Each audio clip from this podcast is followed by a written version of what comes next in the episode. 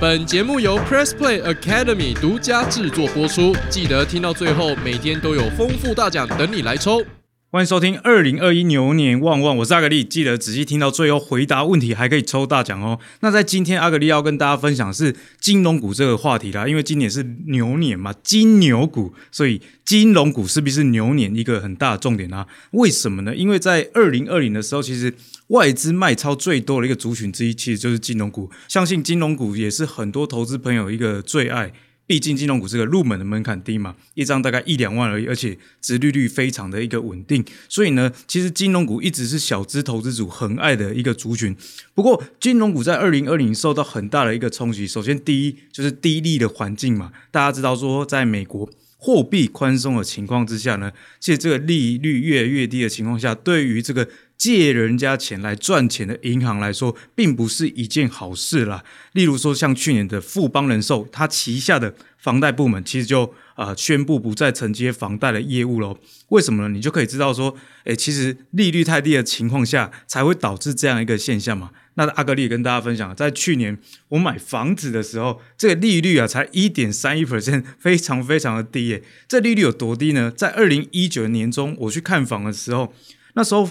专案利率就是建案的专案利率，还要一点六五 percent。那到这个二零二零的年初，才过了半年这么多，那利率就降到一点三一。所以这个金融股可以说是啊受到冲击非常大。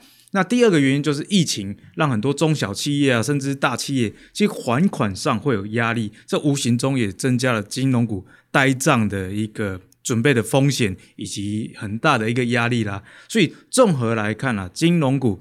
在这么多外在环境不利的状况之下，普遍在二零二零年都不是太好的一个情况。好，所以讲到这边来跟大家回答：金融股在这样低利的环境下还可以存吗？答案是当然是可以的，不然就不会有今天这一节音频，就等于跟大家白讲了嘛。只是说在金融股的类别选择上，你就要多加的去注意喽。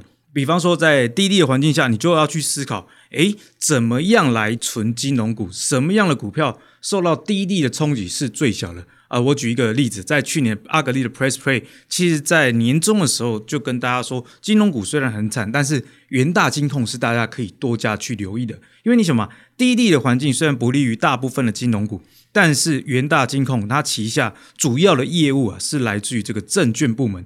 元大证券是台湾最大的一个券商，二三名加起来啊，这个市场的占有率。都还不及他，你就可以知道说，诶，所以在全民都在封股票的情况下，去年也是好几十万人新的开户嘛，那元大金势必是最大的一个受惠者。所以呢，在这个低率货币宽松的情况下了，大家就把钱不放定存，领出来去投资股票，那是不是这个券商就是最大的受惠者？所以可以看到元大金啊是非常非常少数，在今年啊公布去年获利里面，金控股获利。少数少数少数成长的哦，全年 EPS 有一点九九元。那如果一点九九元的 EPS 对照前一个年度六十 percent 的盈余发放率的话，诶，今年有机会发一点二元的这个现金股利哦。所以如果股价在二十块以下的话，这个值利率会有六 percent 以上，就提供给大家去做思考了。低利环境，你就选择比较不会受到低利冲击的金融股，像我们刚刚讲的元大金，它除了元大证券以外，现在大家不是很流行买 ETF 吗？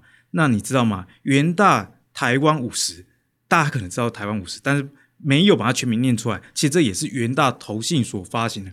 那当股票急剧下跌的时候啊，例如说像去年的三月疫情爆发，台股啊，其实很多人去玩期货。那元大期货也是台湾最大的一个期货商。所以总结来说啦，如果在金控股里面，你选择一家不受低利环境冲击，甚至还受惠的，那就是元大金。那接下来要跟大家分享的是，那除了这个证券股。如果你不是很喜欢，那有哪一些的金控是值得大家去思考的呢？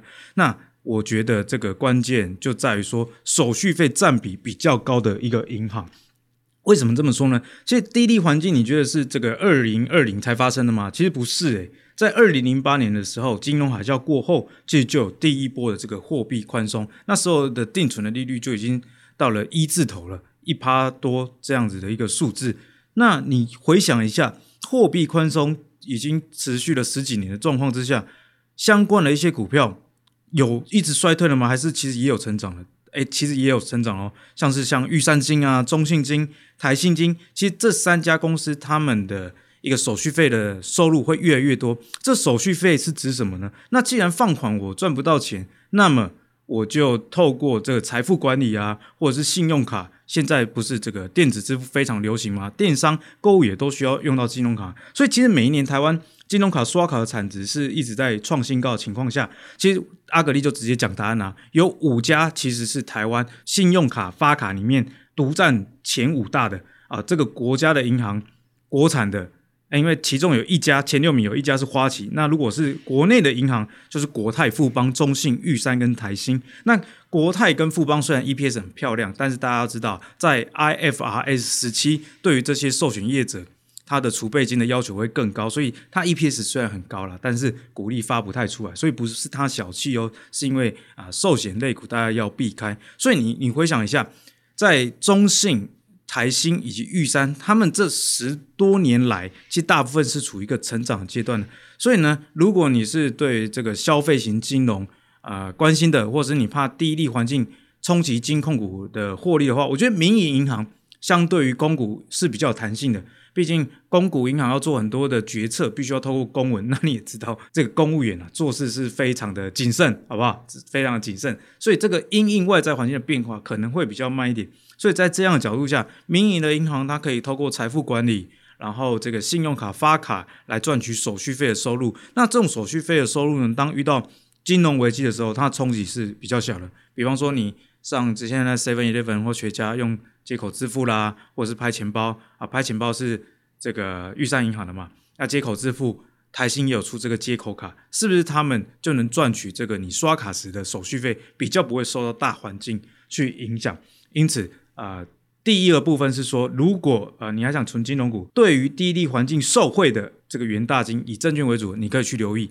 那如果你是比较喜欢消费型金融的，那也不用过于去担心说这个利差变小，银行的获利就没有办法成长化，我觉得民营银行里面手续费占比很高的，例如说像中信啊。